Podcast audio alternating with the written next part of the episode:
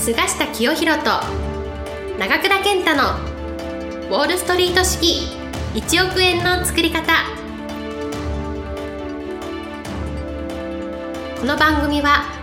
世界のお金を動かす金融界ウォールストリートで世界トップクラスの実績を残した菅下清宏と累計1100万部の本を売り上げ多くのベストセラーを作ってきた長倉健太がお金にまつわる話から稼ぎ方勉強法人脈の広げ方金融リテラシーの身につけ方などすぐに役立つ知識をお伝えしていきますそれでは今回の番組をお楽しみください。今日は、えー、第1回ということで、えー、菅下先生に、えー、ウォール街に、えー、行ったいきさつについて、えー、お聞きしたいと思います。よろしくお願いします。私ですね、えー、もうはるか昔になるんですけれども、お 最初に大学を卒業して、はい、えー、大学証券に入りました。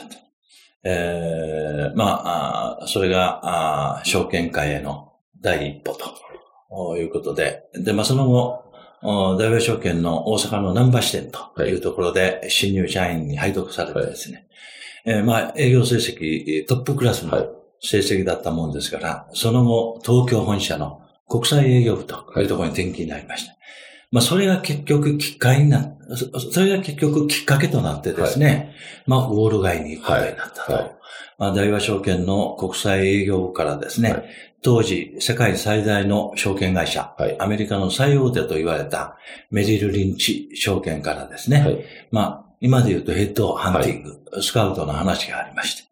それでまあ、あメリル・リンチというアメリカの大手証券会社に私は転職したんですね。まあ、これがあ28歳ぐらいの時だったんですが、で、まあ、入るとですね、これがもう日本の証券会社と全然違ってですね、この会社の仕組みや中や、中にいる人々が。まあ、まず一番驚いたのはですね、えー、営業の第一線に出る前の新入社員教育。はい、これがなんとニューヨークで5ヶ月ある。はい。いうのでですね。まあ私大学卒業して大学証券に入った時、新人、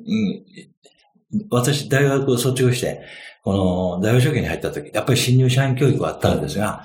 東京の代々木のこのオリンピック前、体育館で1週間あったんですね。まあ、それでも長いなと思ったんですが、なんとメルリンチの東京支店に行ったらですね、仕事をする前にですね、まず、あの、ニューヨークに行って、アメリカの証券マンになる資格試験を通ってもらわないといけないと。はい、ニューヨーク証券取引所の資格、営業マンとしての資格。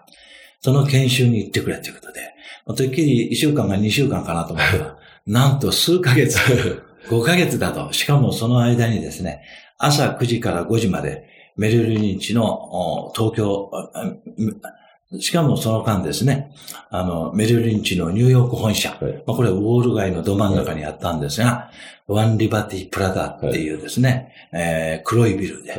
その本社の10階にですね、新入社員教育のスクール、うん、もうメルリンチ独自の学校がね、ワンフロアあってですね、そこ行くことになる。で、そこでの、この、勉強っていうのはですね、はい、えー、まあ、当然全部英語だと。はい。いうことでですね、行く前に最初の模擬試験みたいなのを受けるとですね、いや、あの、この英語ではちょっと難しい。英語力が心配だということでですね、まあ、ニューヨーク行くのを延期して、はい、えー、約6ヶ月間、えー、仕事が終わると、毎晩6時から9時まで3時間、四谷の日米会学校というところに、えー、通いましてですね。はい、で、えー、まあ、なんとかそこそこ試験通れるぐらいの力をつけて、まあ、ニューヨーク行ったんですね。はい、そして、えー、ニューヨークに本社に着きますとですね、えー、私のクラスは179期というクラスだったんですが、約60人だ。はい、私以外は全部アメリカ人と外国人。はいえー、国際部がありましたので、アメリカ人以外の外人も来てたんですが、はい、まあ彼らほとんどあの英語が第二語みたいなものですね。はい、えー、日本人みたいに英語を習わないとも難しいっていうんじゃないので、はい、まあドイツ人やフランス人らもいたんですが、うん、90%アメリカ各種ルから、あの、やってきたということでですね。まあ、そこで、えー研修を受けて、えーまああ、アメリカの証券マンとしての資格試験を取ってですね、はいえー東京に帰ってきたと。そして、東京では、あの、法人部とはい。いうところに、えーこの配属されてですね、そこで仕事を初めてスタートしたんですね。まあ、そのお仕事をお始めるにあたってですね、えーもう一回その幹部社員教育というのを受けることになってですね、えー再びニューヨークに。行くことになりまして、まあそこでですね、このウォール街の第一線で働いている、えーすごい人にですね、えー何人か出会うことになったので、まあその辺をまずですね、はい。第1回お話したいなはいと、こう思ってるんですね。えーまあその第1回目のおこのすごい人っていうのはですね、えー私のその、おこの研修を担当してくれたはい。あ人がいたんですね。はいその研修を担当してくれた人が、まあ、ウォール街の超エリートはい。ということなんですが、それをちょっと今からお話したいと思います。まあそういうことでですね、まあ私にとってはこの28歳の頃にですね、初めてニューヨーク行った。はしかも、お英語で試験を、授業も朝9時から5時まではい、アメリカ人に混じってですね、この英語で授業があって、これが、あの、東電、証券マンになるための授業なので、はいすごい実践的なんですね。はいアメリカの国債から投資信託から株からですね、全部その金融用語、証券とビジネスについての授業が朝9時から5時まであってですね。そして、その今週習ったことは翌週試験があったんですね。はいで、約60人ぐらいのこの人が全員試験を受けて、試験を受けたその日の夕方には成績表がですね、はい。1番から60位まで出てる。まあ、この外国人の私だから最下位だろうとは思ってたら常に私より下に10人ぐらいいたんですね。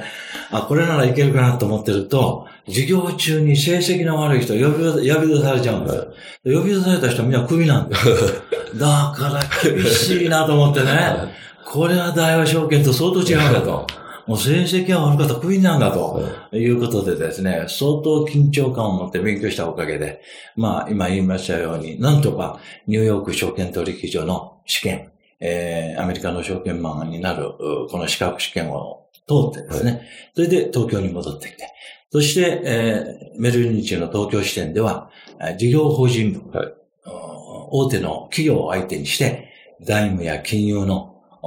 アドバイス、はい。そういう仕事に就いたんですが、これはもう私ですね、他の人と違って経験十分ですので、はい。えーまああ、大学を出て3年半、大和証券でですね、全国トップクラスはい。のお店、ナンバー支店ではい、揉みに揉われてたわけですから、えーまあ相手が個人、個人から企業に変わったわけで、はい。まあ大阪の支店の時は個人営業はい。お客さんは個人だったんですが、その間相場の研究、金融証券の実践を経験してきたので、えーまあ、メルリンチの東京支店ではですね、えーこの事業法人の営業ではもう、あっという間にトップクラスのはい。成績になってですね、はいえーそして、まあ、あ成績のいい人は、あまあ、今でもそうですけど、外資系の証券会社は給料が高くなるし。えーまあ、いろんなチャンスを与えてくれるんですね。で、えー入って、まあ、ちょうどお3年目ぐらいにですね、えートップクラスの成績だったので、えー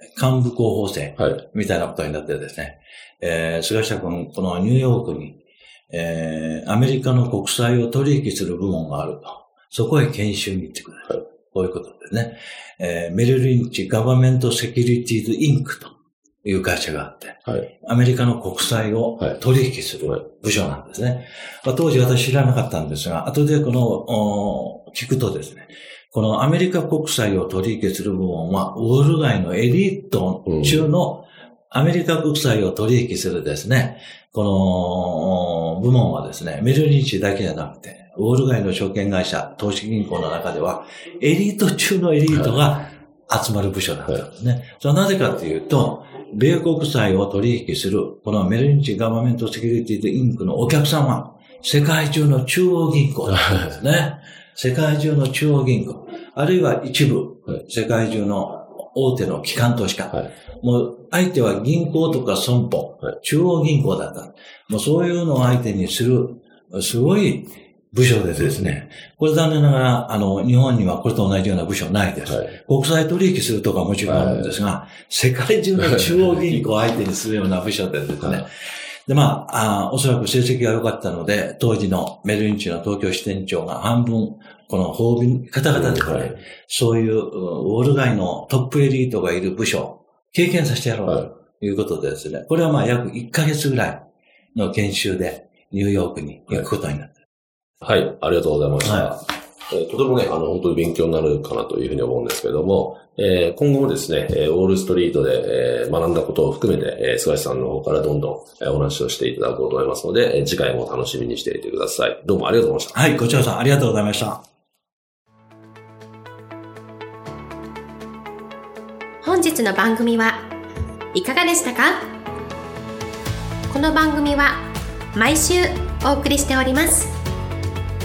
次回も楽しみに。お待ちください。